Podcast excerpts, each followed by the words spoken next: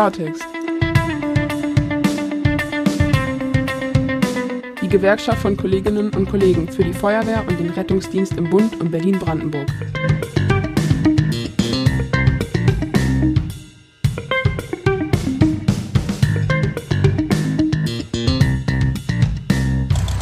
Herzlich willkommen hier beim Podcast, beim Klartext, dem Podcast der Deutschen Feuerwehrgewerkschaft Berlin-Brandenburg. Ihr kennt uns schon vielleicht aus Twitter, Facebook, Instagram und äh, ja, wie immer zusammen mit dem Lars. Der Lars Wieck, genau, unser Vorsitzender des Landesverbands Berlin-Brandenburg und stellvertretende Bundesvorsitzender. Und heute haben wir uns und beziehungsweise freuen uns äh, sehr über einen Gast und äh, den Gast will ich einfach mal selber bitten, sich kurz vorzustellen, wen wir hier, hier im Raum haben. Ja, hallo. Freut mich, dass ich hier sein darf. Äh, Vassili Franco, mein Name. Ich bin innenpolitischer Sprecher der Grünen Fraktion im Berliner Abgeordnetenhaus und beschäftige mich daher auch mit Feuerwehr, Rettungsdienst und ich glaube, da gibt's ganz schön viel zu besprechen. Das gibt, das gibt es wohl. Wir freuen uns tatsächlich sehr, dass du hier bist, äh, dass du so spontan, wir hatten ja, glaube ich, in der vorletzten Folge einen kurzen Aufruf gehabt, Mensch, wer hat denn Lust mit uns mal zusammen? Und äh, du warst gleich dabei. Und, äh, ja, das lasse ich mir nicht entgehen. Ja, super. Wir haben uns, wie gesagt, riesig gefreut, genau. uns auch schnell wirklich für einen Termin zusammengefunden. Und nun sitzen wir hier und wollen ja ein paar Themen, es gibt, du hast es schon gesagt, echt viele Themen. Lars, du hattest gleich äh, im Grunde um die Hand gehoben. Na, ich mach's mal ganz provokant, ja. Also äh, Rettungsdienstgesetz äh, Berlin soll, soll ja verändert werden. Und ähm, wir waren also auch im Austausch mit der Innensenatorin und die Innensenatorin sagte, also es, es ist der Entwurf ist in den politischen Raum schon reingespielt worden. Also alle innenpolitischen Sprecher sollten den Entwurf des RDG bisher, also jetzt schon bekommen haben und sollten miteinander, äh, miteinander diskutieren. Und also das, was wir jetzt gehört haben, deswegen die Frage wirklich an dich, Vassili, die Frage, wir haben gehört, die Grünen-Fraktion blockiert jetzt die Zusammenarbeit in der, äh, also in der Koalition und sagt, nee. Also gut, dass ich hier bin, dann können ja. wir hier auch gerne mal ein paar Sachen richtigstellen. Also uns allen ist bewusst, ihr habt das ja auch in den letzten Folgen mehrfach gehabt, der Dauerausnahmezustand beim Rettungsdienst, der ist so nicht hinnehmbar. Die Leute sind überlastet. Ich glaube, du selbst hast in der Anhörung im Innenausschuss gesagt, der Rettungsdienst brennt aus. Das ist eine Situation, die hat sich aufgebaut über die letzten Jahre. Wir haben dieses Jahr so viele Ausnahmezustände wie noch nie. Und wir haben das Problem in der Politik endlich mal erkannt. So ist meine erste Legislaturperiode. Die Grünen haben übrigens auch schon in der letzten Legislaturperiode ein umfassendes Positionspapier geschrieben gehabt. Und wir haben als Koalition auch gleich gesagt, wir machen in der ersten Sitzung nach der Sommerpause eine Anhörung. Mhm. Die fand ich richtig gut. Da kamen super viele Themen dran, die man mal wirklich auf den Prüfstand stellen sollte. Wirklich Verbesserungen, die wirken. So, wir haben auch gesagt, Rettungsdienstgesetz muss angepackt werden, das stimmt. Da gibt es auch wirklich viel Handlungsbedarf. Und ja, es gibt derzeit auch einen Entwurf, der ist in den Koalitionsfraktionen, aber liebe Innensenatorin, wenn die Innenverwaltung erstmal ein halbes Jahr braucht, einen Gesetzentwurf zu schreiben, dann haben wir da auch ein bisschen Zeit verdient, da drüber zu schauen. Das machen wir gerade sehr, sehr intensiv. Mhm. Und um den Ball einfach mal zurückzuspielen, wenn der Entwurf besser wäre, dann wären wir da auch schneller. Aber ich glaube, da gibt noch einiges zu bereden, auch in der Koalition. Was, was sind denn das zum Beispiel für Punkte, ähm, wenn, du, wenn du das jetzt an der Stelle schon sagen kannst, wo ihr sagt, hm, da müssen wir nochmal reden? Also in der ganzen Debatte geht es ja darum, und das ist, glaube ich, auch allen klar, die sich mit dem Thema beschäftigt haben, wir haben jetzt nicht die schnelle Lösung. Es wurde über Jahrzehnte oder Jahre verschlafen, genügend NotfallsanitäterInnen auszubilden, einzustellen. Das fällt uns jetzt auf die Beine. Mir geht es darum, wenn wir das Rettungsdienstgesetz jetzt auch anpacken, dass wir auch wirklich relevante Sachen mit aufnehmen, die wir jetzt auch schnell verändern können. Und wenn es jetzt nur darum geht, irgendwie die Qualität beim Personal abzusenken, dann ist das mir zu wenig. Also in der Anhörung wurden viele schlaue Sachen gesagt. Wir müssen die Prävention stärken, auch endlich mal eine Personalbedarfsplanung verankern oder auch mal schauen, was passiert denn tatsächlich mit diesen Einsätzen vom Anruf bei der 112 bis zur Entlassung aus dem Krankenhaus, was ja eigentlich auch der Regelfall ist.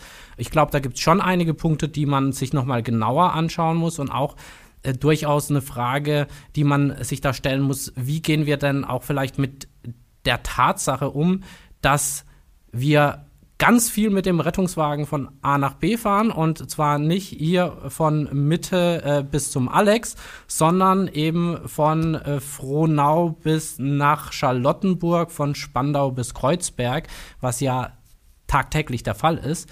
Und ich glaube, diese Punkte, die auch in der Anhörung angesprochen worden sind, da wäre jetzt Zeit genug gewesen, einen Gesetzentwurf in die Richtung zu schreiben. Und das, was vorliegt, ist in die Richtung zu dünn.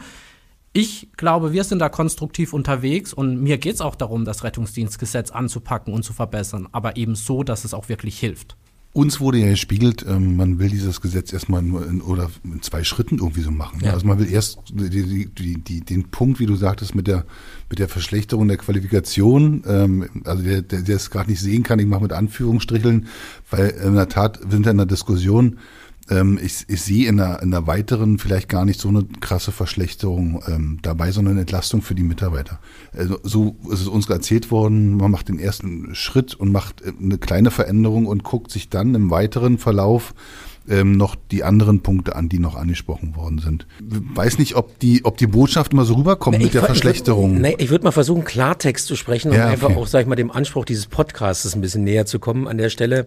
Es sind zwei wesentliche Punkte, die man schnell geändert haben möchte. Der eine Punkt, die alleinige Verantwortung beim ärztlichen Leiter Rettungsdienst herauszulösen dass man sagt, wenn man sich zum Beispiel andere Ideen Richtung Rettungsdienstgesetz auch Nordrhein-Westfalen anguckt, genau. dann sieht man, dass man da zum Beispiel ganz klar beabsichtigt, äh, dass der ärztliche Leiter Rettungsdienst in Zukunft ein Gremium ist. Eben, mhm. dass die Last der Entscheidung, äh, wie, mit welchen Einsatzmitteln beschicke ich welche Einsätze nicht auf der Schulter eines Menschen sitzt, sondern auch eine Entscheidung eines Gremiums ist. Dass man mehr oder weniger den Rettungs ärztlichen Leiter Rettungsdienst entschärft an der Stelle ein wenig. Dass man dem Landesbranddirektor die Möglichkeit gibt, ihn zu überstimmen. Natürlich mit einer Gremiumsmöglichkeit. Mhm. Ja. Der zweite Punkt ist es eben im Notfall im Personalmangelfall zu sagen.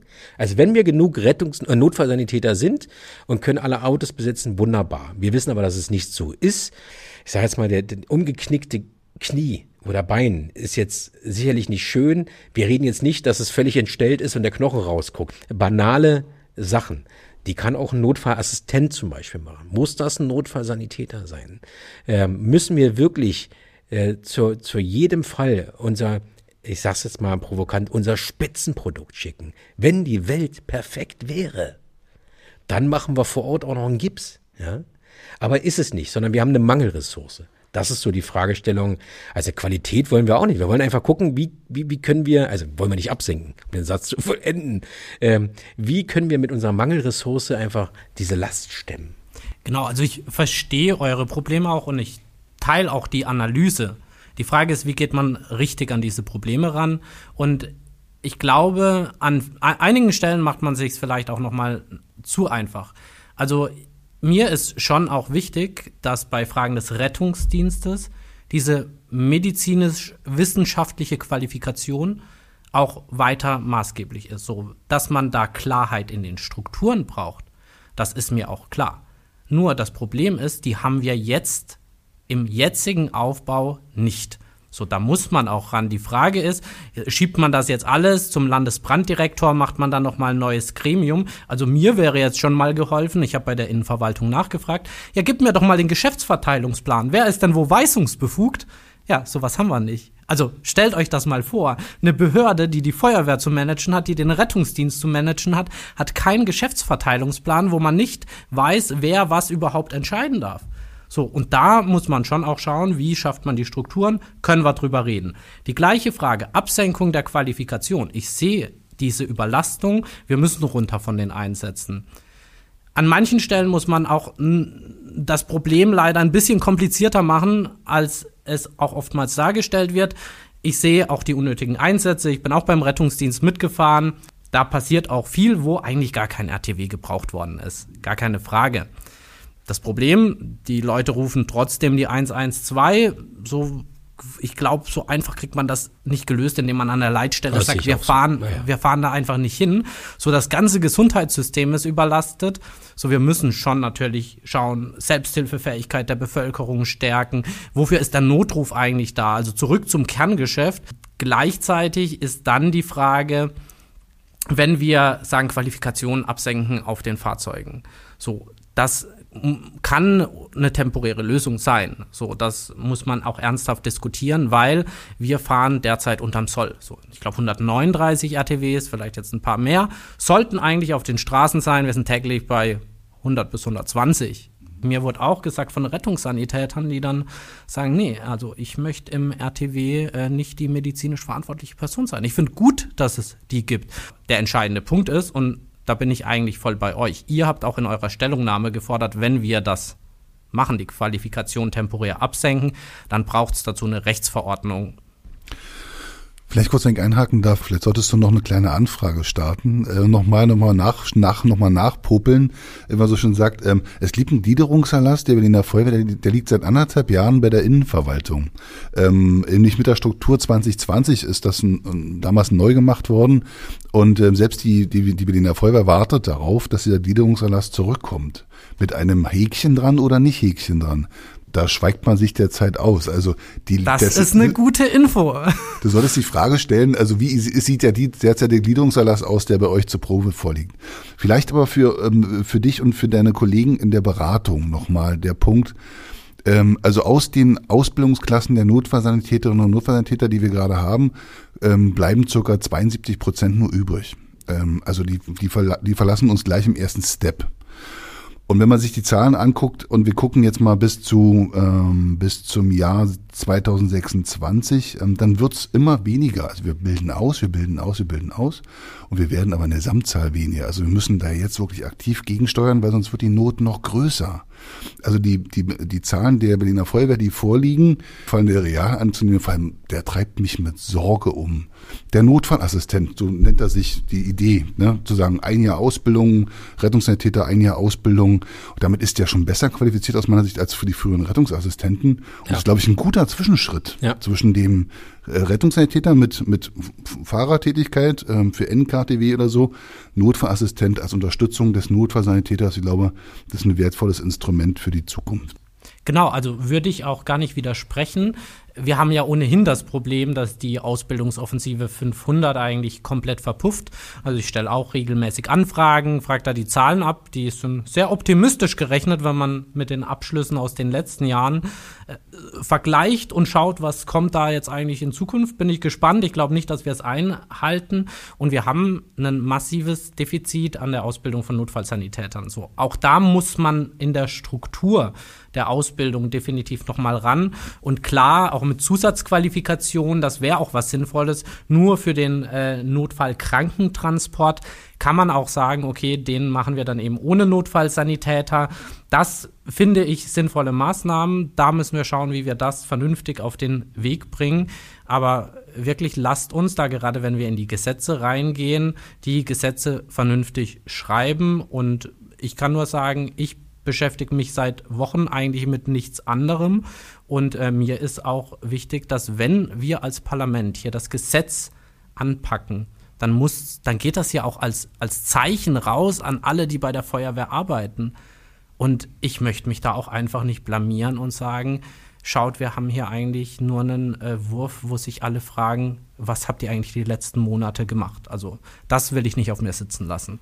Das, das, das ehrt euch, also das ist auch nachvollziehbar, aber tatsächlich ist ja der Eindruck jetzt eben, ähm, jetzt passiert gar nichts. Und ähm, der Eindruck, es war mir tatsächlich auch noch ein bisschen wenig konkret, was, was du denn jetzt äh, auch, auch da bemängelst, beziehungsweise wo du sagst, also da müssen wir an der Stelle nochmal nachschärfen. Und das, da läuft man einfach Gefahr, dass man sagt, oh, da verstrickt man sich vielleicht in verzeih mir das, aber in, in Eitelkeiten oder in, in, in Fraktionsarbeit, ja, dass man sagt, der, der eine kann den anderen vielleicht nicht. Und das findet der Feuerwehrkollege, Feuerwehrkollegin gerade halt nicht hilfreich, weil ich sage mal, der blutet jeden Tag aus den Augen, ähm, um, um das mal bildlich darzustellen und sieht im Grunde genommen oder hat gefühlt nur eine Zankerei. Äh, wie, wie läuft denn der Prozess ab? Also geht ihr auch hin und sagt, liebe, wer auch immer, äh, der Punkt, der Punkt, der Punkt, darüber müssen wir noch mal reden? Oder ist es so ein generelles Ding? Nee, nee, hier, also so können wir uns das nicht vorlegen, machen wir nochmal neu. Nee, also deshalb will ich eigentlich jetzt nicht in alle Details hm, der, des Entwurfs Frage. rein, ja. weil genau dann passiert das, was ja. du gerade gesagt hast. Hier, die SPD hat das gemacht, die Linken wollten das, die Grünen waren da dafür und da dagegen. So genau diese Diskussion will ich eigentlich eben hier nicht führen, sondern mit meinen Koalitionspartnern, was ist denn der sinnvolle Weg? Es gab auch im Sommer, das fand ich auch gut, eine Runde mit dem Staatssekretär. Da haben wir auch gesagt, was sind denn eigentlich eure Erwartungen an ein, eine Gesetzesänderung. Da habe ich auch diese Punkte, die ich vorher genannt habe, von Personalplanung bis äh, Rettungsdienst oder Notfallregister, wie man es auch äh, immer nennen mag, so Prävention, nehmt das mit auf. Es wird auch mitgeschrieben, findet sich jetzt halt nicht wieder. Und vielleicht, um auch nochmal auf deine Frage einzugehen, ähm, was stelle ich mir denn konkret vor? Ich mache es mal trotzdem ein bisschen abstrakt. Wenn ich über Struktur rede, dann braucht's eine klarere Trennung zwischen Feuerwehr, Brandbekämpfung, technische Hilfeleistungen, zwischen Rettungs, äh, Rettungsdienst, medizinische Gefahrenabwehr und am besten irgendwie noch eine Säule Katastrophenschutz und die klar getrennt, klare Weisungsbefugnisse, damit der Laden funktioniert und die Behördenleitung, die auch in der Lage ist, das irgendwie dann auszutarieren. Ähm, das haben wir im Moment nicht. Lars, du hast es auch gerade gesagt und ich glaube, da sind wir auch gerade noch viel zu weit entfernt und man muss schauen, dass man diesen Anspruch, den ich formuliere, dann auch gesetzlich so formuliert. Ähm, bei der Absenkung der Qualifikation, wie gesagt, da sind wir bereit, die zu machen weil wir die Notwendigkeit sehen. Auch, ne, wir wissen zum Beispiel, der Notärzteverband hat das sehr kritisch gesehen. Wie gesagt, ich habe das auch von Rettungssanitätern an den Wachen gehört. Aber wenn wir das machen, dann brauchen wir eine gesetzliche Regelung, die sagt, wir können das temporär auf Maßnahme einer Rechtsverordnung, weil was auch ganz wichtig ist, letztendlich müssen wir als Politik auch die Verantwortung dann tragen, wenn wir solche Rechtsverordnungen erlassen. Nicht, dass es dann wieder heißt, der Rettungsdienst ist schuld, dass es da und da nicht geklappt hat oder die Feuerwehr. Wir müssen auch für die strukturellen Fehler, die in der Vergangenheit passiert sind, müssen wir jetzt auch sagen, wenn wir hier was ändern, wir tragen dann auch die Verantwortung dafür.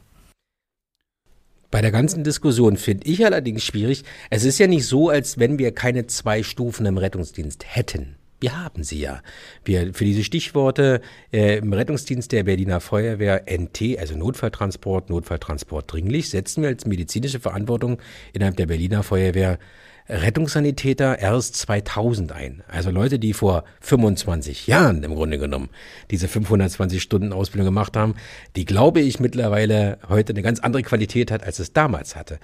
Ähm, und man unterscheidet ja auch jetzt schon im Abfragesystem eben NT, NTD. Aber Lars. Du, du musst vielleicht nochmal äh, für den Zuhörer draußen erklären, was ist der RS 2000, weil es äh, ja, klingt stimmt. jetzt irgendwie so. Ja, genau. Was also, ist das? Ja, genau. Ähm, also der Rettungssanitäter RS 2000, das ist ein Rettungssanitäter, der vor 1995 seine 520 Stunden Ausbildung gemacht hat und in dem Zuge wenigstens 2000 Stunden bis 1995 Erfahrung gesammelt hat auf dem Rettungswagen, also anderthalb Jahre roundabout. Mhm. Und ähm, dem ist im Grunde genommen ähm, eine medizinische Verantwortlichkeit zuerkannt worden. Bis 2016 war diese Funktion noch komplett rettungsdienstverantwortlich, wie es heute der Notfallsanitäter ist, allerdings ohne die Medikamentenkompetenzen, ja, um das nochmal zu unterscheiden.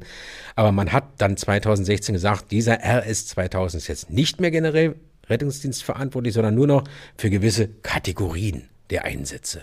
Den Notfalltransport, also den, ich sage jetzt mal, dann tatsächlich der umgeknickte Fuß oder irgendwie sowas. Ja, äh, Also wir arbeiten schon am Konzept. Das Problem ist nur, dass diese RS 2000 natürlich naturgemäß vor 95, ja, das sind meistens lebensältere Kollegen, äh, die, die, die gehen weg, die gehen in Pension, die sterben aus. Also es rückt nichts in der Richtung nach.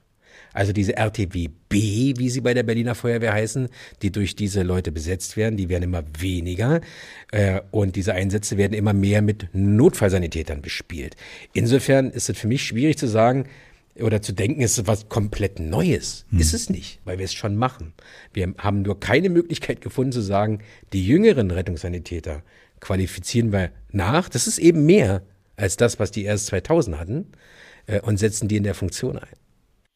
Genau, also soll man auch machen können. Das, was angekündigt wird, sollte dann auch tatsächlich der Fall sein. Und ich möchte auch, wenn dann Rettungssanitäter und sei es dann auch mit Zusatzausbildung einen Ansatz, äh, Einsatz verantworten, dass die sich dann auch sicher damit ja, fühlen. Ne? Das muss auf jeden Fall gewährleistet sein. Und wir müssen schon auch noch mal drüber reden, wie schaffen wir es denn, eine Priorisierung bei den Einsätzen auch noch mal besser zu gestalten? Wie schaffen wir es, den Ablauf besser zu gestalten? Also ne, die Frage, dass kilometerlange von A nach B fahren, Sagen wir, wir unterscheiden zukünftig doch mal stärker zwischen wirklich eilbedürftigen Einsätzen und nicht eilbedürftigen. Großartig, das wird ja. schon gemacht, aber das, da, da ist so viel Optimierungsbedarf. Das wäre sogar was, was man kurzfristig machen könnte.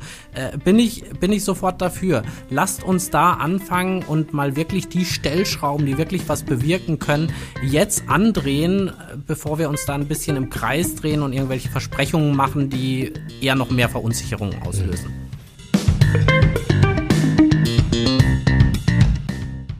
Ich würde nochmal zu dem einzigen, zu dem Gesetz zurückkommen in den Ausführungen. Die Frage heute war ja ein einschneidendes Erlebnis. Also äh, heute, äh, aber eigenes. Ähm, das Landesverfassungsgesetz hat äh, gesagt, also ähm, die Wahlen müssen wiederholt werden. Betrifft dich persönlich ja auch.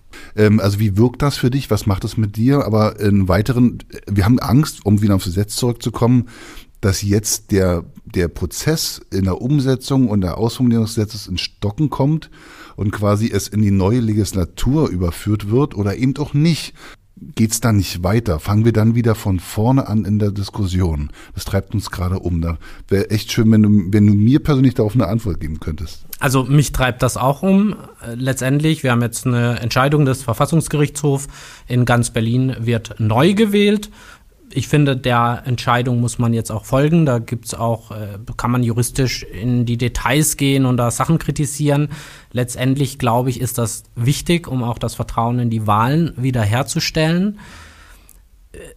Der Verfassungsgerichtshof hat auch gesagt, wir dürfen jetzt auch weiter Entscheidungen treffen. Wir müssen Rücksicht nehmen, zwar auf das zukünftig gewählte Parlament. Aber wenn Sachen dringlich sind, dann dürfen wir die auch weitermachen. Und aus meiner Sicht hat der Rettungsdienst innenpolitisch gerade eine ganz hohe Priorität. Ähm, wir werden daran auch weiterarbeiten und ich hoffe auch, dass wir da in der Koalition zu einer guten Einigung kommen, weil letztendlich jeder verlorene Monat ist einer zu viel. Ich weiß, ihr hört's nicht gerne. Ich habe schon in der Innenausschuss, äh, Innenausschussanhörung gesagt, wir werden einen langen Atem brauchen. Du hast gesagt, den, den haben wir schon so lange, aber letztendlich, es wird hier leider wieder auch wahrscheinlich zu Verzögerungen kommen und die Wahrheit ist irgendwo auch, so Wahlkampfzeiten sind immer schlecht für den Politikbetrieb. So, die nächsten drei Monate gönnt sich keiner die Scheibe auf dem Brot und danach sind wir nochmal zwei, drei Monate in Koalitionsverhandlungen. So, also wirklich regierungsfähig ist diese Stadt dann irgendwann, äh, wenn die Blumen wieder blühen in Berlin. Ja, krass. Okay, machen wir ans Gesetz einen Haken ran, weil wir haben ja noch einen, einen, einen weiteren Prozess, also die Erschwerniszulagenverordnung äh, liegt, lag uns ja auch vor jetzt äh, als Gewerkschaft auch zur Stellungnahme. Pro Einsatz, so stand es jetzt drin, pro Berichtspflicht der Einsatz 5 Euro. Und ähm, das hat man aber jetzt in der Erschwerniszulagenverordnung, die gilt leider nur für Beamte. Die Tarifbeschäftigten sind da nicht mit bei. Und da ist jetzt die Frage, wie, wie, wie ist da die Diskussion? Unter den Abgeordneten, wie soll da mit den Tarifbeschäftigten umgegangen werden? Ich glaube, das ist ein ziemlich schwieriges Thema und ähm, ihr sprecht ja gerne Klartext und ja. ich bin an der Stelle auch wirklich ein bisschen enttäuscht, um es mal nett auszudrücken, weil letztendlich ist das so eine Politik, die ich ziemlich problematisch finde, so eine Politik der Ankündigung und auch Erwartungen weckt. So, es gibt jetzt fünf Euro mehr pro Rettungsdiensteinsatz. Und dann hat man nicht mal überprüft, wie soll das denn genau funktionieren. Und das Problem, das du ansprichst, das, das stellt sich jetzt. Ne? Unsere Innensenatorin ist zum Finanzsenator gegangen, der hat gesagt, okay, finden wir auch, ist eine kleine Kompensation, löst jetzt keine Probleme, aber gerade bei der Arbeitsbelastung bei 10, 15 Fahrten pro Schicht, so, da können wir das auch den Leuten gerne mitgeben. Das Problem, das sich jetzt stellt, äh, für Beamte können wir das relativ einfach machen, aber für Tarifbeschäftigte, da haben wir so eine Tarifgemeinschaft der Länder. So, da können wir jetzt mal nachfragen, ob die das mitmachen. So, aber ich bin mir da nicht sicher, weil die nicht immer so fröhlich über Ausnahmeregelungen sind. Äh, letztendlich ist das wieder sowas, gut gedacht, gut gemeint, schnell angekündigt und am Schluss, im schlimmsten Falle, gibt es da Frust unter den Kolleginnen, weil man einfach eine ungerechte Behandlung hat. Ich sehe es als Problem und kann da eigentlich nur appellieren, bevor man Sachen verspricht, sollte man die vorher vielleicht richtig durchdenken. Tarifgemeinschaft der Länder, du sagst, also die 150 Euro Hauptstadtzulage waren ja auch schon ein Riesenproblem. Da sind wir ja quasi für fünf Jahre des, des Stimmrechts äh, beraubt worden in, im, im, im, Umkehrschluss. Also die Frage ist jetzt, ähm, was passiert, wenn wir die fünf Euro zahlen?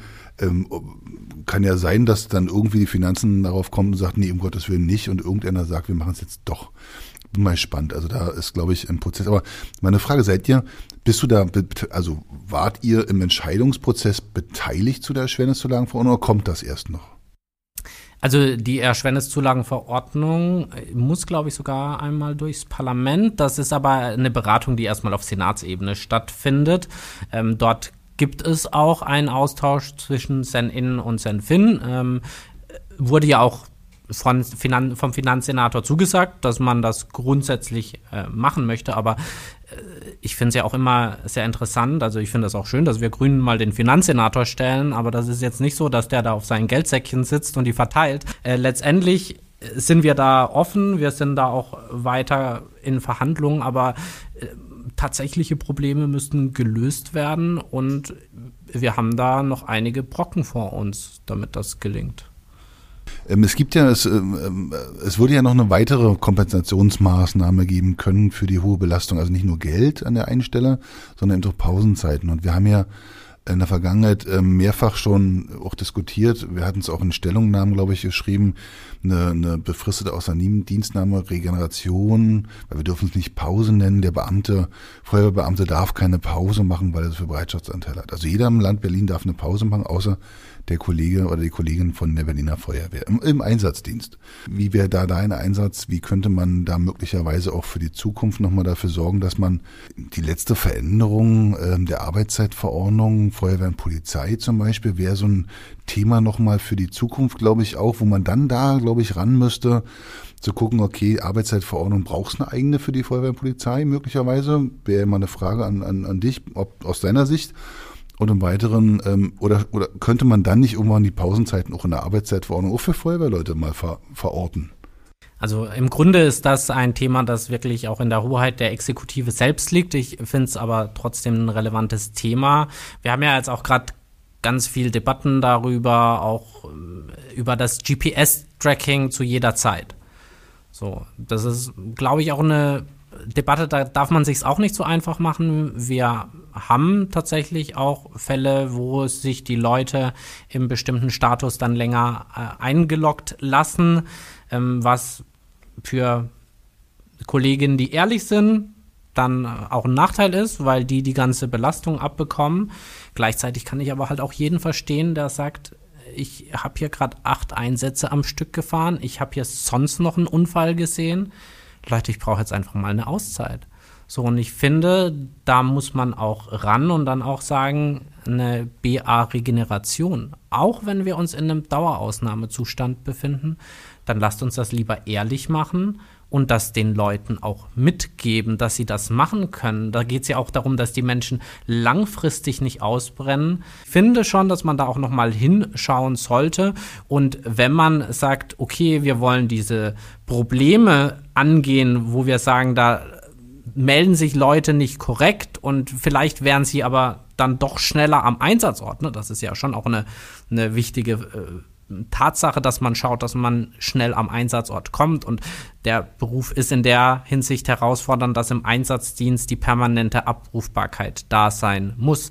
Aber wir haben dann trotzdem, muss man diesen Leuten dann auch die Möglichkeit lassen, hey, gerade wenn ihr wirklich krass belastet seid, dann nehmt euch lieber diese eine halbe Stunde. Damit muss man dann auch klarkommen. Das hast du wirklich, äh, also vielen Dank wirklich für die Ausführung, weil war so ein, eine Kerninformation, äh, Vassili, dass ähm, die Leute nehmen sich die Zeit sowieso, also zu argumentieren. Mir fehlt ja das Personal, um den Leuten eine Regenerationszeit zu geben. Die ist ja, äh, die ist ja nur Halbware, weil die Leute nehmen sich die Zeit sowieso.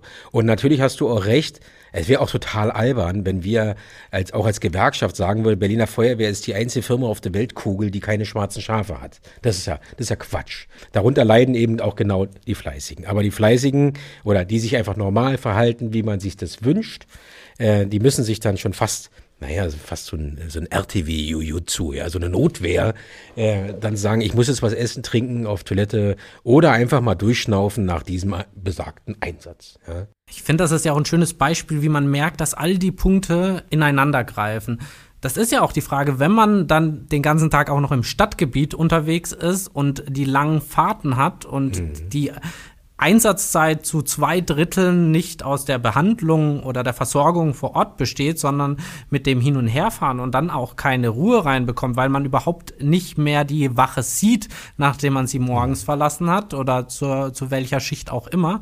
Das sind doch dann die Probleme, die sich aufeinander aufbauen. Und da muss man ran, da muss man wirklich jedes Detail sich anschauen, wie wirkt das denn miteinander und eine ein Arbeitsklima, eine Arbeitsatmosphäre und Arbeitsbedingungen schaffen, die dem Druck auch in der jetzigen Situation gerecht werden. Jetzt muss man da auch nochmal, grundsätzlich hatten wir ja eingangs gesagt, warum hat der Feuerwehrmann, die Feuerwehrfrau oder der Beamte im Einsatzdienst eigentlich in zwölf Stunden keine Pause. Weil man immer noch, und deswegen hattest du es angesprochen, ist so alte Zeit, Arbeitszeitverordnung. Früher gab es halt tatsächlich einen messbaren Bereitschaftszeitanteil in zwölf Stunden, den es nicht mehr gibt. Aber auch aus der Grund, aus dem Grund, nicht zuletzt auch die Gewerkschaft, diese BA-Regeneration. Die, ich sage jetzt mal, das war ja nicht eine einfache Pausenidee, sondern das war ja eine intelligente Pausenidee, dass man sagt, Mitarbeiter, die wenigstens vier Stunden am Stück gearbeitet haben und in der Zeit, im Grunde einem gewissen Zeitraum gar nicht ihre Wache gesehen haben, erst die haben einen Anspruch auf die Regeneration. Sollte es nämlich mal einen ruhigeren Tag oder eine ruhigere Wache geben, wo ich nur drei, vier, fünf Alarme gefahren bin, habe ich ja meine Regenerationszeit durch den Bereitschaftszeitanteil. Also man muss sich das erarbeiten, dass man auch da in der Erarbeitung schon ganz klar gesagt hat, ja, okay, klar, wir müssen das natürlich ins Verhältnis setzen. Was wir tatsächlich so ein bisschen von außen beobachten, ist der Vorschlag mit der BA-Regeneration bei der Berliner Feuerwehr ist zwei Jahre alt, ist kein neues Thema. Jetzt sagt man irgendwie, man weiß nicht genau, wie man es umsetzen soll. Durch die Blume sagt man, je öfter wir fragen, umso länger bleibt's liegen. Also das ist natürlich eine Sache, die äh, diese Art von Bockigkeit, da rede ich jetzt nicht zwingend von der Politik. Diese Art von Bockigkeit ist ja äh, kaum noch erträglich, ja? ähm, wenn es da um gekränkte Eitelkeiten geht, äh, dass man eben da vorankommt. Und das wäre so ein Big Point gewesen, ne? zu sagen, hier ist für den Mitarbeiter was Messbares. Die Big Points, die haben wir doch an allen Ecken und Enden wie gesagt, ich bin in der ersten Legislatur da, mich hat sehr vieles schockiert. Personalbedarfe wurden von der Feuerwehr an die Innenverwaltung geliefert. Integrierte Leitstelle. 2016 so ja. im Gutachten. Was ist seitdem passiert? Ja, nichts. nichts. Wir haben super viele Vorschläge. Wir haben die Kompetenz auch in der Behörde da. So, das sind super viele Vorschläge auf dem Tisch. Deshalb auch, äh, ne, vielleicht habe ich mich da auch äh, sehr emotional äh, beim ersten Thema verteidigt. Aber all das, was wir in dieser Anhörung hatten, das waren 100 Punkte, keine mhm. Ahnung, lass es 80 gewesen ja, genau. sein. Aber da waren so viele Sachen. Wenn man da sagt, okay, wir machen jetzt mal hier wirklich einen Projektplan, wie machen wir das, wie setzen wir das um?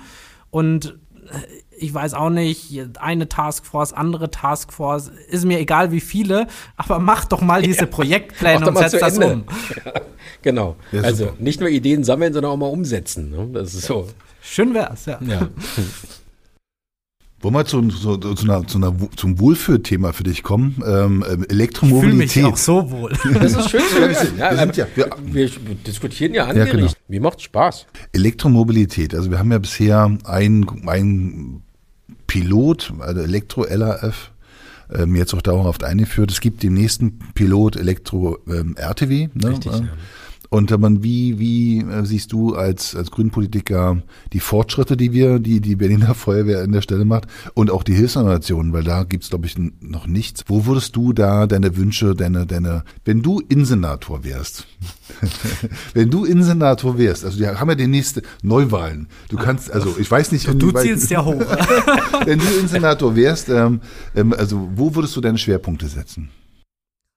Meine Schwerpunkte. Wir haben so viele Baustellen. Also ich glaube, eines der drängendsten Themen ist auf jeden Fall der Sanierungsstau, ganz grundsätzlich von den Liegenschaften. Äh, ich habe selber Verwaltungswissenschaften studiert und äh, es gibt so viele Verwaltungsgebäude, sei es Polizei, Feuerwehr. Äh, wenn man da reingeht, ich würde da nicht eine Woche bleiben. So, es, also es tut mir leid, aber das ist manchmal echt unerträglich. Ähm, wir haben wirklich, das habe ich auch in dem Jahr als Abgeordneter jetzt gemerkt, so viele Baustellen. Also ne, BFAA, nächstes großes Thema, Leitstelle. Äh, ich frage mich, wie, wann und wie ich mich da auch noch in alles wirklich bis ins letzte Detail einarbeiten soll. Dafür mhm. reicht die Zeit gar nicht. Aber jetzt mal zum schönen Thema E-Mobilität. Ja klar, Klimakrise, Land Berlin auch in der Verantwortung ähm, und liegt ja dann komplett auch nahe, da anzufangen, wo der größte Fuhrpark ist. Bei Polizei, Feuerwehr macht einen Großteil des Landesfuhrparks aus. Ich glaube, da muss man halt auch einfach Geld in die Hand nehmen. Ich glaube, der Standard derzeit ist eben die Elektromobilität. Und an der Stelle kann man ja auch mal wirklich auch die Feuerwehr loben. Ähm, mit dem ELHF, äh, da haben wir ja auch etwas, was aus der Behörde heraus entwickelt worden ist. So, da ist ein mhm. Innovationstreiber. So, das ist dann zwar erstmal nur ein schöner Presseartikel, aber das sind Leute, die haben eine Idee, die haben eine Vision, wie das auch für Fahrzeuge geht, die jetzt vielleicht im ersten Augenblick nicht äh, drüber fallen. Das kostet dann zwar auch alles viel Geld, aber klar, am Anfang kostet alles viel Geld und wir müssen schauen, wie wir in die Fläche kommen. Wir haben jetzt im Doppelhaushalt, den wir im Juni verabschiedet haben, 7,4 Millionen Euro zusätzlich eingestellt für den klimaneutralen Fuhrpark bei Polizei und Feuerwehr. Davon geht auch der größere Teil sogar in die Feuerwehr rein. Da war ja interessant, wir haben im, im, der, im, Vorgespräch darüber gesprochen.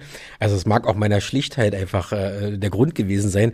Die 7,4 Millionen dachte ich, ja, das ist aber voll wenig, dafür kriegst du ja nichts. Aber diese 7,4 Millionen, auch wenn du sagst, das ist trotzdem wenig, das war ja deine Quintessenz. Das stimmt. Das stimmt, genau. Äh, aber dass man sagt, diese 7,4 Millionen sollen die Differenz ausgleichen zwischen herkömmlich, konventionell und das, was ein E-Auto teurer ist. Und ah, dann wirken die 7,4 ah, Millionen schon wieder ganz anders. Natürlich, klar. Ja. Genau, also wir müssen da auch schauen, das ist jetzt nicht unbedingt gleich der große Wurf. So, wir können uns das ein oder andere äh, LHF noch anschaffen. Wir haben ja aber auch viele kleinere Wägen von den Einsatzleitungen, mhm. äh, vom Transport zwischen den Dienststellen. So, da kann man ja auch anfangen. Und ich glaube, der allerwichtigste Punkt, und da geht es mir auch irgendwie noch zu langsam voran und ich verstehe es noch nicht ganz, weil man müsste sich doch mal diesen Landesfuhrpark anschauen, auch unsere Liegenschaften anschauen und sagen, was für eine Ladeinfrastruktur brauchen wir dann? Mhm. Und dann anfangen und nehmt von mir aus dann wieder irgendwelche Modellwachen erstmal, wenn es das Geld äh, nicht reicht, um das gleich flächendeckend und überall. Aber die Struktur, die wir eigentlich dann haben wollen an den Wachen, setzt die doch mal an ein, zwei, drei Standorten um und dann satteln wir auf und je mehr wir das machen, desto besser werden wir darin und desto günstiger wird's. Mhm. Denke ich auch, das ist ein Prozess. Ne? Und das ist ja genau auch ein Thema, was wir schon mal hatten, Ladeinfrastruktur für auch für Bedienstete. Ne? Dass wir, wir haben viele Kolleginnen und Kollegen, die auch aus dem Umland kommen und durchaus auch äh, dem E-Auto überhaupt nicht abgeneigt sind, aber sie teilweise nicht wissen, wo sie es laden sollen während ihrer Dienstzeit. Und äh, wir haben zum Beispiel gesehen auf dem Hof von Zen Inn, da stehen ja auch so Ladesäulen und äh, oder man muss mal von einer Wache zur anderen was klären im Verwaltungsbereich oder weiß der Kuckuck was, kann man uns jetzt was konstruieren. Warum haben wir nicht äh, zum Beispiel auch Elektrofahrräder, ja, ja E-Bikes? Da kommt man in der Innenstadt teilweise auch echt schneller voran. Da bin ja, ich von genau. überzeugt. Äh, total. Also zumal also ÖPNV nicht unbedingt die beste Verbindung unter den Wachen ist, das muss man einfach so sagen. Und dann oftmals das Auto halt das, das Mittel der Wahl ist. Äh, wie gesagt, ich hatte es ja auch vorher gesagt, auch Frau Jarasch hat ja festgestellt, dass man das eine oder andere Mal das Auto braucht, weil man einfach eine Termindichte hat. Aber wenn man äh, E-Bikes hat und äh, äh, Ladeinfrastruktur, auch für das private E-Bike, also ich kenne Kollegen, die fahren unglaubliche, für mich, unglaubliche 60 Kilometer zur Arbeit mit dem E-Bike und es gibt, glaube ich, nichts äh, Ernüchterndes als auf dem halben Rückweg, äh, wenn der Akku alle ist. Ja? Also mhm. das ist nicht schön. Also auch da zu sagen, ich kann offiziell auf einer Feuerwache laden zum Beispiel. Genau, also man muss auch an die MitarbeiterInnen denken, ganz klar. Derzeit ist ja auch die Situation so, dass die Liegenschaften, die von der BIM verwaltet werden, da darf man praktisch keinen Strom für private Zwecke nutzen. Ähm, kann man dann auch nochmal fachlich ins Detail gehen, dass das nicht überall möglich ist, wenn da jetzt jeder an den normalen Stromanschluss sein E-Auto anschließt. Aber klar, ne, also wir beschweren uns doch die ganze Zeit und sehen, Berlin wird immer voller, immer größer. Uns fehlt an Platz an allen Ecken und Enden. Und äh, was ähm, ich als innenpolitischer Sprecher so erstaunlich finde in dieser ganzen Debatte, wir haben eigentlich äh, Polizei und Feuerwehr, wir haben den Luxus, wir haben Flächen, wir haben riesige Gelände. So, und da mal eine Infrastruktur zu schaffen, die man dann natürlich primär für die Dienstfahrzeuge nutzt, aber wo man auch schaut, wo können die Mitarbeiter äh, innen davon profitieren. So, ne, vielleicht ist das ja auch mal gut, ein paar Fahrradstellplätze auch äh, entsprechend zu schaffen, dann wissen die auch, dass sie ihr Fahrrad abstellen können und das am Abend nicht geklaut ist, wenn sie es irgendwie vorm äh, Gelände äh, stehen lassen müssen. Oder lasst mal darüber reden, wie man auch äh, sowas wie ein Jobrat oder ähnliches genau. bezuschusst genau. fördern kann. Gute Idee. Das wären, genau. das wären wirklich Sachen, die würden die Beschäftigten ganz konkret merken und so eigennützig darf ich dann auch sein, so irgendwie würde ja auch diese Verhaltensänderung zu mehr klimafreundlicher Mobilität ja, damit auch befördert werden. So und äh, da finde ich auch, dass wir in der Pflicht stehen, auch da mehr Angebote zu machen. Also wir haben ja ganz viele Anfragen ne, ähm, zum Jobrat. Mhm. Und ähm, die Kollegen und Kolleginnen fragen natürlich wirklich fast wöchentlich nach. Das bin ich schon wieder mal abstrakt für die Zukunft. Wenn du Innensenator bist, kriegen wir, kriegen wir quasi Fahrradstellplätze, kleine Boxen. Ähm, da sind dann oben schon Solarzellen drauf und dann ist es gar nichts von der BIM, der Strom, sondern der Strom kommt von der Sonne. Und er geht direkt in den Speicher und geht dann ins Fahrrad, ohne dass der Kollege vielleicht noch was dafür bezahlen muss. Genau, also ne, wir sind ja auch dabei, wir sanieren die, die, wir sanieren Gebäude, da auch vor einem Vorgespräch von euch richtig gesagt, möchten wir die Idee gar nicht äh, zu eigen machen, aber klar, Solaranlagen auf die Dächer, ne, auch im Katastrophenschutzfällen, super gut auch da in den Wachen äh, die autarke Energieversorgung zumindest zu stärken, zu schauen, genau, was genau zu stärken, zu stärken. Na, das ähm. habe ich schon bewusst die Worte so gewählt, keine Angst. Ne, aber da auch schauen, ja. so jeder Schritt, den man in die Richtung macht, äh, der der zählt und du hast da vollkommen recht. Also vielen Dank für die Erwartung, dass ich irgendwann mal Innensenator werde, aber das sind doch wirklich Punkte, wo wir sagen, hey, lasst uns das machen. Hier gibt's nur Vorteile. Und äh, ich habe auch im Urlaub, äh, im Sommer, äh, habe ich auch dann irgendwo gesehen, da äh, war dann ich in Schweden so ein schöner Fahrradabstellplatz, schön überdacht mit Solarblättern oben drauf und sogar noch ein kleines Windrädchen. Das sah sogar noch schön aus. Also genau in diese Richtung muss das gehen. Es geht sogar so ganz einfach simpel weiter, wenn du ähm, ich war jetzt in Kroatien und in Kroatien gibt es so Sitzbänke. Ist die Oberfläche sind Solarzellen. Und da kannst du dein Handy aufladen. Aber Deutschland ist wirklich hinten dran an der Stelle. Nee, also, doch. Nein. Ja. Nein. Also ah. im internationalen Vergleich glaube ich nicht. Also wer mal woanders in die Welt hingeht, wo eigentlich den ganzen Tag die Sonne scheint, äh, oder oft, äh, also nehmen wir mal zum Beispiel, ich, ich finde in der Richtung, wo ich großer USA-Fan bin, ja, äh, aber Florida, sonst was, ich sehe keine Photovoltaikanlage. Katastrophe. Das ist also das ist für mich äh, ist total unverständlich. Ähm, und insofern äh, sind, sind wir schon ganz gut. Wirklich. Ja, gut, na klar, aber man es kann geht, immer noch, noch ja, besser sein. Also, keine Frage. Genau. Ich glaube, der entscheidende Punkt ist, wenn wir jetzt Geld in die Hand nehmen, egal für was, hm. lasst uns dieses Klimathema mitdenken, weil genau. davon profitieren wir alle langfristig. Und da, ich fand das ja lustig. Wir hatten eine Debatte im Abgeordnetenhaus zu dem ganzen Thema Sanierungsstau. Also erstmal fand ich erstaunlich, wurde von der Opposition aufgerufen, da hatte niemand sogar die aktuellen Zahlen. Also denke ich mir, wie wollt ihr das denn überhaupt bearbeiten, wenn ihr nicht mal die richtigen Zahlen vorlegen könnt? Und dann wird sich auch noch beschwert, naja, durch diese ganze energetische Sanierung und so wird das alles viel teurer. Nee, Quatsch. Nee. So, im Winter, wenn es kalt ist und wir Energie sparen müssen, hast du da mit einer gut gedämmten und modernen Fassade gewonnen, mit Dachbegrünung, mit Bäumen am Straßenrand, mit Solaranlagen auf dem Dach. So machst du die Stadt resilient. Mhm. Und auch für alle Fälle. Und der Katastrophenschutz ist dann noch eine Stufe weiter. Das sind wir auch nicht weit. Also wir haben nur Win-Win-Win-Situationen in der Kette. Also gibt ja, ich bin da wirklich voll bei dir. Sehe das ja auch so. Also auch gerade eine Photovoltaikanlage ist einfach eine Investition. Aber wie ist es denn oftmals, weil du gerade sagst, Klima langfristig. Bei, also du wirst einen 20-Jährigen auch wenig für eine Rentenversicherung begeistern können, weil es zu weit weg ist. Es ist zu abstrakt. Daher ist eben diese Thema zu monetarisieren, zu sagen, okay, mach es aus ökonomischen Gründen und mach es auch aus einem Wettbewerbsgedanken, aus einem sportlichen Gedanken heraus, zu gucken, was hat denn die Sonne heute schon wieder geschafft und wie viel habe ich denn gespart oder wie viel konnte ich ins Netz einspeisen. Ich glaube, dass das äh, das müssen wir nicht gut finden, aber der Wurm muss nicht dem Angler schmecken. Ja? Also das ist, äh, wenn, wenn das eben genau in diese Richtung dann abzielt, dass man sagt, man begeistert auch dafür. Genau, aber ich glaube nicht, dass es zu abstrakt ist, weil wir haben doch auch genügend positive Beispiele. Ne? Wir haben ja auch äh, in dem Senat beschlossen, dass auf jeden, äh, jeden Neubau ein Dach soll, dass auch äh, perspektivisch bei den Sanierungen, deshalb steigen ja auch die Sanierungskosten, dass wir sagen, wir sanieren jetzt nur noch klimaneutral. So. Ja, du, finde ich gut. Das ist also, auch richtig. Mal, und sobald das passiert, nee, nee, nee habe ich dich schon verstanden. So, aber ich glaube, da, da mögen die einen jetzt noch meckern, ne? das kostet alles viel hm. Geld, was bringt denn das? Wir haben eh keine Zeit, jetzt auch noch das. Ich glaube, wenn wir da die ersten Projekte haben, die dann auch fertig sind, wo die Leute auch dann konkret sehen, was ist denn da passiert? Was habe ich denn da auf dem Dach? Ähm, wie sieht denn diese Liegenschaft jetzt aus, dass die merken, na, vielleicht war es doch gar keine so schlechte Idee. Damit überzeugen wir die Leute. Das Nachbarsneid wecken. Genau, wir auch, dürfen auch schöne Feuerwachen haben. Ja, so, letzten Endes, wie sagt der, wo, muss nicht dem Anger schmecken? Wenn, wenn es hilft, beziehungsweise wenn das der Weg ist, damit man einfach in, in dieses Bewusstsein findet, dann, dann soll es so sein.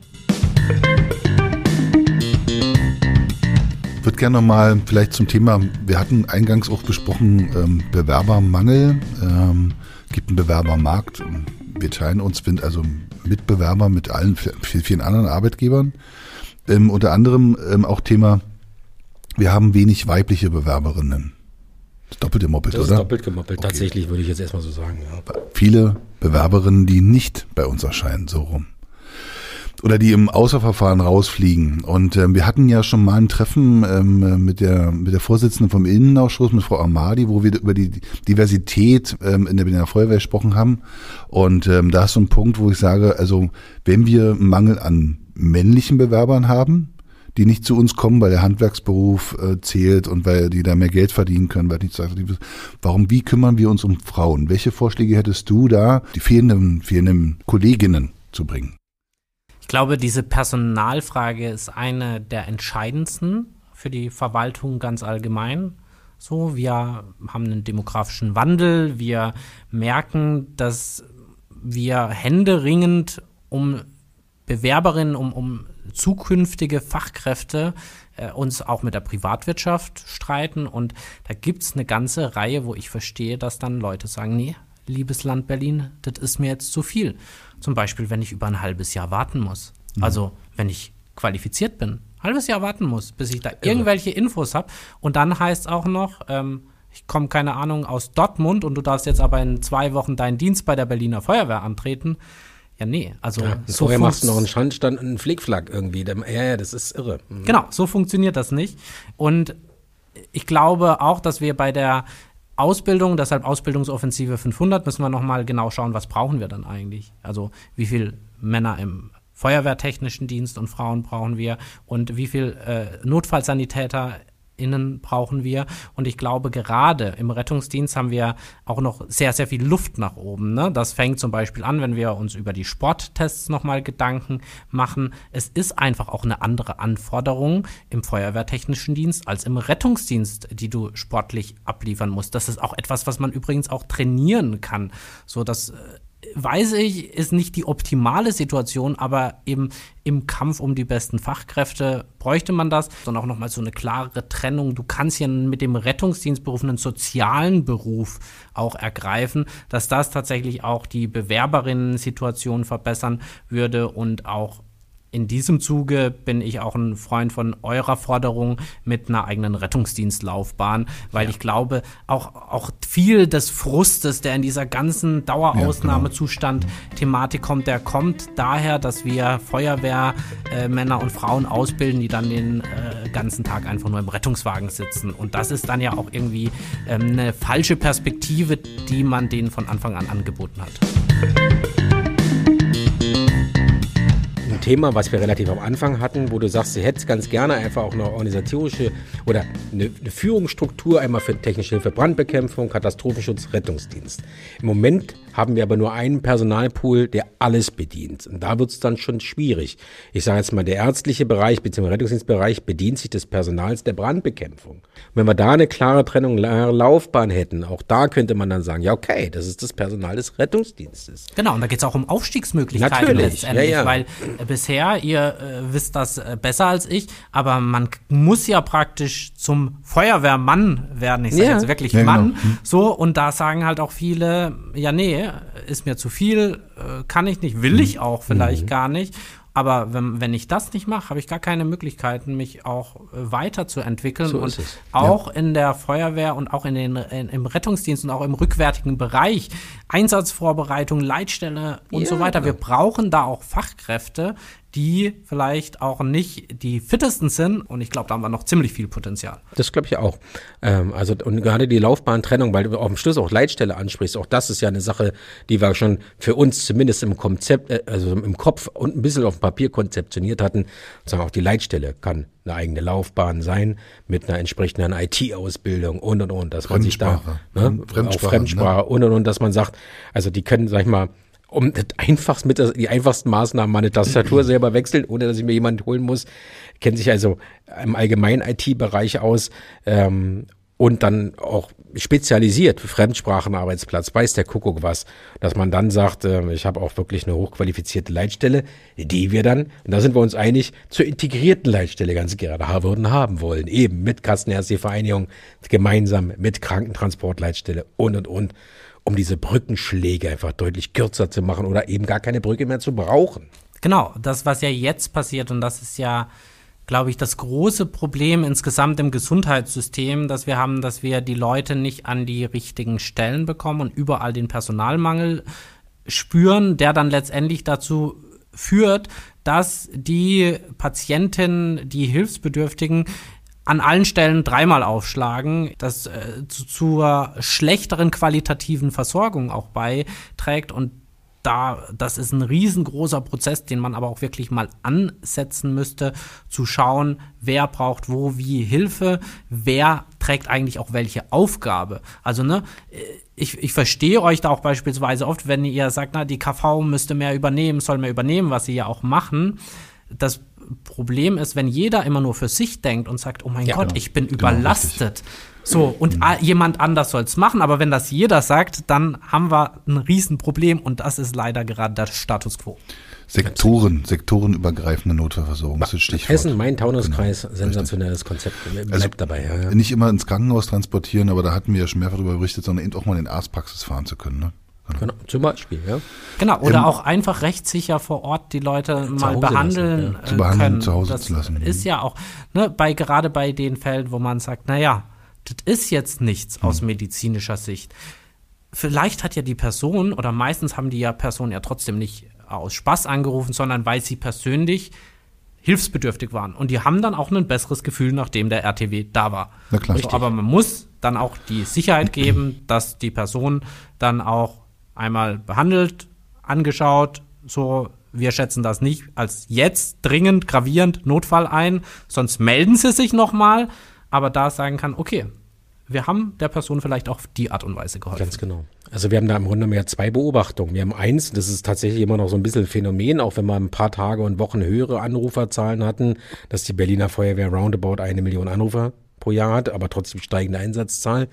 Das wirft Fragen auf. Äh, Und der andere Punkt ist eben die Anerkennung, die Akzeptanz Akzeptanz zu sagen, die rufen uns an. Das haben wir, haben wir 20 Jahre darauf hingearbeitet, dass es so ist, beziehungsweise nicht viel dafür getan, dass es weniger wird.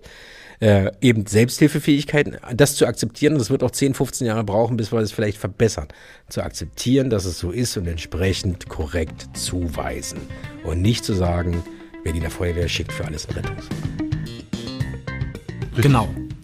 Wir haben uns Danke. verstanden. Ich wollte wollte vielleicht nochmal zurückkommen zu den Laufbahnzweigen, weil wir reden ja da auch schon eine ganze Weile drüber. Ja, ja. Und ähm, äh, da die Fragestellung, inwieweit ähm, hast du für dich wahrgenommen, also gibt es da konkrete Diskussionen oder ist das immer nur vereinzelt mal wieder Thema? Also Für mich ist das ein Thema, weil ich das auch für relevant halte für die zukünftige Aufstellung der Berliner Feuerwehr. Gerade wenn wir dieses Thema vorher im RDG besprochen haben mit Strukturen, mit Klarheit, mit den Problemen, woher der Frust kommt, wer für welchen Bereich eingesetzt ist, dann ist das, glaube ich, ein wesentlicher Baustein und mhm. eben ein Baustein, der sich einmal monetär auswirkt, aber eben auch plötzlich Berufsmöglichkeiten eröffnet und nicht sagt, äh, Pech gehabt, du bist dein ganzes Leben lang Notfallsanitäter, danke für nichts. Genau. So, und äh, ich werde mich auch demnächst mit dem Finanzsenator treffen. Wie gesagt, wir dürfen ja noch äh, Sachen entscheiden und selbst wenn wir es jetzt noch nicht entscheiden können, habe ich schon auch irgendwie den Anspruch, über die nächsten Wochen meine politische Arbeit zu machen und die Probleme zu diskutieren. Und da ist das auf jeden Fall auch als Thema angemeldet. Super.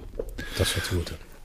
Eine Frage und zwar, da haben wir auch nicht, da haben wir nicht abgesprochen, Bodycam. Ähm, ist bei uns ein Thema, was uns immer wieder umtreibt und da wäre die Frage, wie stehst du persönlich zur Bodycam, zum Einsatz im Rettungsdienst?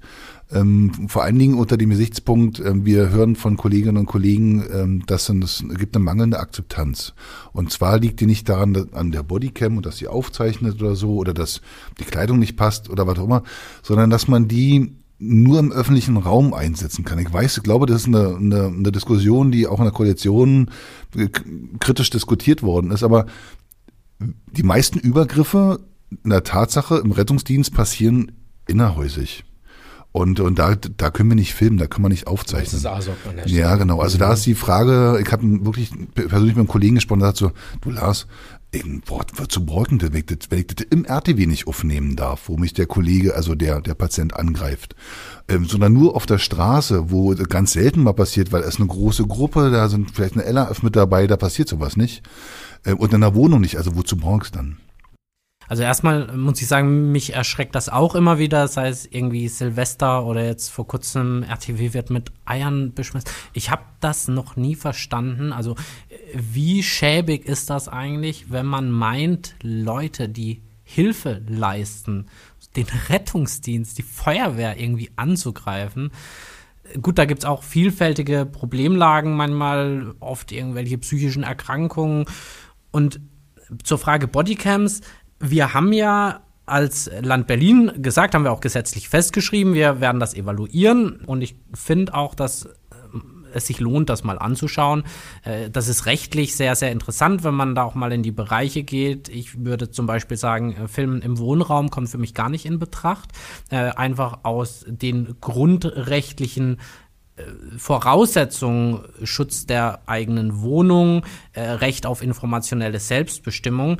Deshalb ist das im öffentlichen Raum sogar auch juristisch, verfassungsrechtlich gar nicht so einfach, das zu machen. Kann man aber machen für Wohnungen ist das aus meiner Sicht viel, viel zu schwierig, beziehungsweise kann man nur dann machen, wenn man juristisch einen Katalog mit 20 Anforderungen und sonst wie stellt, ähm, der dann, glaube ich, eher noch zu mehr Problem, mehr Arbeit führt, gerade für Rettungskräfte. Deshalb bin ich da beim Rettungsdienst bei der Feuerwehr, glaube ich nicht, dass das einen wirklich großen Mehrwert hätte, das einzusetzen. Äh, ich finde es wichtig, dass bei Einsätzen dann häuslicher Gewalt und so weiter, wie es auch so ist, die Polizei äh, mit äh, vor Ort ist und dass wir insbesondere bei Fällen, wo psychische Erkrankungen ähm, der Fall sind, dass wir da auch über neue Konzepte mal nachdenken, so dass es nicht irgendwie nur Feuerwehr oder nur Polizei, sondern tatsächlich schauen multiprofessionelle Kriseninterventionsteams. Mhm, also genau. eine Mischung, jemand, der zur Not auch mit Gewalt durchsetzen kann, wenn gar nichts mehr geht, aber jemand, der auch psychologisch geschult ist mhm. und aber auch jemand, der eine medizinische Versorgung vor Ort leisten kann. So in okay. diese Richtung muss man, glaube ich, weiterdenken und äh, beim Rettungsdienst gibt es, glaube ich, eben andere Wege, die viel zielführender sind. Und dieses ganze Thema psychische Erkrankungen und Gewalt, die daraus entsteht, das ist ein Riesenthema und das ist noch komplett unterbelichtet, auch in der Innenpolitik. Also ich würde es nicht immer als, als Kontrollinstrument sehen für Straftäter, ja, oder, oder für, für äh, ja, doch, sondern eben auch wirklich als erweitertes Einsatzmittel, als Unterstützungstätigkeit, anders als bei der Polizei. Ähm, weil wir haben ganz oft mal, also wenn der Notarzt oder der Tiernotarzt zukünftig, er will mal ein Bild oder so, dann könnte man die ja benutzen. Und aber auch als Schutz quasi, wenn die Kollegen verunfallen oder so, dass man zumindest einen Alarm auslösen kann und, und, und. Also ich glaube, da gibt's noch viel, viel mehr Einsatzmöglichkeiten von so einem Bodycams als nur der präventive, abschreckende Charakter ähm, nach außen, aber auch nach innen. So ist er ja teilweise gemeint kann äh, verstehen, wie du darauf kommst. Letztendlich glaube ich, ne, alles, was wir treffen an Entscheidungen, müssen wir irgendwo politisch abwägen. Genau. Und wenn ich äh, schaue, dass ich jetzt irgendwie für 5000 Beschäftigte äh, der Berliner Feuerwehr eine Bodycam anschaffe oder ob ich das lieber investiere in äh, die Kriseninterventionsteams, in ähm, Verbesserung der Telenotarztstrukturen. Ne? Du hast es gerade angesprochen, das Problem ist ja Einwilligung einholen, sonst wie, man mhm. braucht länger, da habe ich die das schneller in die Rettungsstelle gefahren und dann äh, habe hab ich auch nur einen in der Leitstelle sitzen. So, ne, da vielleicht in die Strukturen ja, rein investieren, das ausbauen, das das verbessert vieles. Und äh, klar, Angriffe auf Rettungskräfte ist ein Thema das wird es auch weiter geben. Aber lasst uns dann wirklich auch so Maßnahmen treffen, wo man sagt, okay, da wissen wir, die haben wirklich auch effektive Erfolge. Da ist das Geld gut investiert und lasst uns das machen. Wir kommen jedes Mal im Grunde genommen auch bei der, wieder bei dem Thema an der richtigen Verteilung des Notrufes letzten Endes. Und ich finde, das hast du sehr richtig gesagt. Wir haben auch, auch von Kolleginnen und Kollegen schon oft gehört, ich fühle mich der Lage gar nicht Herr, weil ich bin kein Sozialtherapeut, bin kein, kein Psychotherapeut, ich bin kein Drogeninterventionskrisenmanager, Dingsbums oder was auch immer. Also die haben für spritzende Blutungen stehende Herzen und äh, nicht mehr atmende Lungen. Da können die alles, ja. Aber da fühlen die sich oft überfordert, dass man in anderen Ländern Social Lens oder solche Begriffe, dass man eben auch so einen Akut-Krisendienst hat, was man sich auch als Teil ähm, des Rettungsdienstes vorstellen kann, aber eben mit dieser speziellen Qualifikation. Die Leitstelle hat ja psychiatrische Notfälle, gibt ein Hauptbeschwerdeprotokoll im, im, Proto äh, in dem Prokuan, in diesem SNAP, ja, wo man sagt, ja, okay, das ist dann eher was, äh, das ist was für ein Sven. Ne? Also wo der sagt, der ist Social Lens, der ist Psychologe, Sozialarbeiter, äh, Rettungssanitäter, also ein Pflaster kleben kann er zur Not auch. Wir spätestens seit Corona sollten allen eigentlich die, so die Alarmglocken mal aufgegangen sein, die ganze sozialpsychologische, ja. so, sozialpsychiatrische ähm, Versorgungsstruktur, das liegt in Deutschland brach. Und mhm. da geht's eben nicht nur um Kinder. Ne? Früher wurde das abgetan. Nee, ich möchte so mit den Menschen nicht umgehen. Ich möchte Strukturen, wo man dann auch wirklich effektiv helfen kann. Aber effektiv helfen geht eben nur mit der richtigen Ausbildung, mit dem richtigen Rüstzeug. Und wir können eben auch nicht von einem Notfallsanitäter oder von einem Rettungsassistenten äh, erwarten, dass der in, in so einer komplexen Welt äh, alles ist von äh, Pflege Pflegekraft bis äh, Herzchirurg. Das wird halt einfach nicht gehen. Dann vielleicht zum Schluss eine kurze Frage, weil du warst, hast du ja gesagt, du bist mitgefahren auf dem Rettungswagen. Ja. Wie war denn da, schilder mal kurz deine Eindrücke davon. Also ich fand das erstmal sehr schön zu sehen auf der Wache. Es gibt ja immer hatten wir auch heute wieder diese, diesen Frust, ich muss den Rettungsdienst fahren, es äh, ist ja gar nicht so mein Job und wie läuft das? Ich fand, auf der Wache lief das erstmal sehr harmonisch zusammen. So, man ist auch untereinander solidarisch. Wo warst du? Auf welcher Feuerwache? Ich war Suarez, mhm. genau. Mhm. Und also wirklich vom Zusammenhalt ein gutes Team. Es war auch, man hat auch gemerkt, die Leute machen ihren Job sehr gerne. Und äh, sie regen sich über vieles auf und finden auch, oder man merkt auch so irgendwie, fühlen wir uns nicht unbedingt gehört. So die Politik mhm. hat verschläft ja viel. Ähm, Finde es dann interessant, dass es ganz unterschiedliche Lösungsansätze für alles gibt.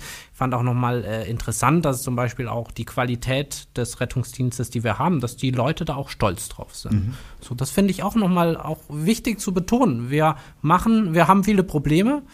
Aber es sind gute Leute und da machen echt auch viele einen verdammt guten Job. Und wir sind natürlich auch viel durch die Stadt gefahren. Das glaube ich, das glaube ich gern. Ja, Vassili Franco, unser Gast diesmal in der Folge Klartext, Mitglied des Abgeordnetenhauses, Innenausschussmitglied für die Fraktion Die Grünen. Hat sehr viel Spaß gemacht, Vassili. Vielen, vielen Dank. Vielen Hat Dank. wirklich viel Spaß, war interessant gewesen. Ja. Würden uns freuen, dich vielleicht nach den Wahlen äh, auch hier wieder begrüßen zu dürfen. Einfach äh, so nach dem Motto dieses äh, drei Monate später, was war? Zu schauen, ähm, wie es weitergeht. Ja. Also vielen Dank von meiner Seite, hat mir auch Spaß gemacht und äh, ich komme gerne wieder. Ihr habt ja auch meine Nummer. ich weiß, wo dein Haus wohnt. Ich weiß, wo dein Haus wohnt. Also ich bin gespannt beim weiteren Werdegang ja, Rettungsdienstgesetz ja. und wie wir dann in der neuen Legislatur zusammensitzen Ganz und genau. würde mich wirklich, also da auch dann nochmal von mir, würde mich echt freuen, wenn wir uns wiedersehen an der Stelle hier. Ähm, genau, hat, fand ich auch, hat viel Spaß gemacht und von daher, genau. Vielen, vielen Dank. Dank. Passt auf euch auf, liebe Kolleginnen, Kollegen und liebe Interessierte.